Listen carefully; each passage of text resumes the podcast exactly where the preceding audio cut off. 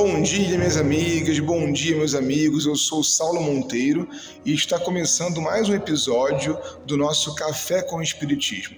E eu quero te perguntar como você está hoje. Eu desejo aqui que muito bem, mas olha, se não for o caso, calma. Tá tudo bem não estar bem. Não fique mal por não estar bem. Hoje não vamos estudar um capítulo normal do livro O Problema do Ser e do Destino que temos comentado por aqui com vocês. Na verdade, esse é um capítulo culminância, porque se trata do ponto alto da teoria das potências da alma de Leon Denis. Ele entende que o amor não é um sentimento como os outros, mas a soma dos vetores que são os sentimentos comuns. É mais ou menos assim a ideia dele a gente adquire pelo esforço da prática, digamos, solidariedade, paciência, empatia, e no fim dessa lista enorme de conquista, saberemos amar. O amor é a finalidade da vida, o porquê da existência e, ao mesmo tempo, aquilo que nos une uns aos outros. Além disso, para entrarmos no texto do autor, ainda mais uma finalidade no amor, diz ele princípio da vida universal, fornece à alma, em suas manifestações mais elevadas e mais puras, aquela intensidade de irradiação que conforta, que vivifica tudo à volta dela.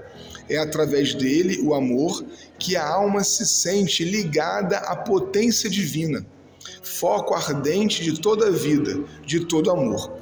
Ou seja, gente, a linguagem pela qual nos ligamos e nos comunicamos com Deus é o amor. Nesse sentido, da relação criatura-criador, temos ainda um outro aspecto interessante da constituição de cada um de nós. Vejam que olhar potente esse de Leon Denis. Deus auriu no amor a vida para dá-las às almas. Ao mesmo tempo que a efusão vital nós recebemos o princípio afetivo, destinado a germinar e florescer através dos séculos, até que tenhamos aprendido a se dar por nossa vez, isto é, devotar-se, sacrificar-se pelas outras. Assim, longe de se apequenar, elas crescem ainda, se enobrecem e se aproximam do foco supremo. Mas não só a nossa relação com Deus se dá a partir do amor, sabe? Uma coisa sensível, mesmo no nível do aprendizado de amor que ainda estamos, é esse outro ponto que Leon Denis comenta. O amor é uma força inesgotável. Renova-se incessantemente e gratifica simultaneamente quem dá e quem recebe. Realmente, né, meu irmão e minha amiga, é muito claro que quando esse sentimento, amor, aparece em nosso coração, ele não faz bem só a quem recebe, mas gera em nós também algo maravilhoso. Tem quem diga até que fazer o bem faz mais bem a quem faz do que a quem recebe. Mas sobre isso eu queria fazer um parênteses muito rápido. No Espiritismo brasileiro, a noção de caridade se desviou um pouco da interpretação de Kardec, sabe? Que lá no começo sempre teve o sentido cristão de amor. Fazer caridade é então oferecer-se em amor, conforme o que vimos comentando até agora. É uma potência da alma, mas não é qualquer uma, é a soma de todas elas. Por isso, não combina com a prática exterior comum de livrar-se do peso consciencial oferecendo uma ajuda a alguém. De acordo, aliás, com a teoria do Espiritismo, em uma sociedade justa ninguém passa fome. Mas se na nossa sociedade tem quem passe, precisamos fazer alguma coisa. Isso é até um dever, mas não é amor ainda. É um treino de desapego das nossas coisas. Amor é bem mais.